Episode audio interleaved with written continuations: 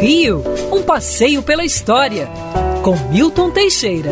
Oferecimento: Incorporação BRICS, Fundo de Investimento Imobiliário. Amigo ouvinte, dia 14 de dezembro de 1890, o ministro da Fazenda, Rui Barbosa, propôs e a Assembleia Nacional Constituinte aprovou a destruição de todos os arquivos sobre a escravidão. Ele usou um argumento meio fantasioso de que era para apagar esta chaga da nossa história. Mas a verdade é bem diferente. Os escravocratas não ficaram nada contentes com a abolição da escravatura em 1888. Naquela época, o nível de renda de um cidadão era medido pelo número de escravos que ele possuía. Eliminando os escravos, muita gente ficou pobre da noite para o dia. E eles esperavam que, aderindo à República, os republicanos os indenizariam e pagariam pelos escravos que foram libertados. Rui Barbosa sempre se opôs a isso, ele considerava a propriedade escrava uma propriedade roubada e mandou destruir documentos. Hoje nós sabemos que ele praticamente não destruiu nada.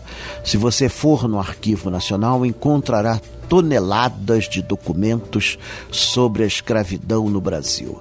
Na verdade, da verdade, da verdade, se foi destruída alguma coisa, foi tão pouco que não afeta as pesquisas. Hoje, cada vez mais descobrimos sobre este período negro da nossa história, onde milhões de pessoas foram mandadas da África para o Brasil para morrer em nossas terras trabalhando para que este país se tornasse uma nação desenvolvida. Não fosse o braço negro, não teríamos açúcar, não teríamos ouro, não teríamos café, pois ninguém aqui estava disposto a trabalhar. Por causa da escravidão, durante muitos anos menosprezamos os trabalhos manuais.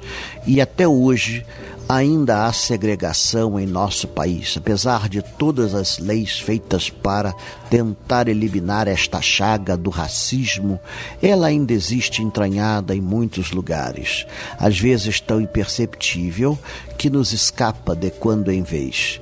Mesmo na literatura e na música há inúmeros exemplos.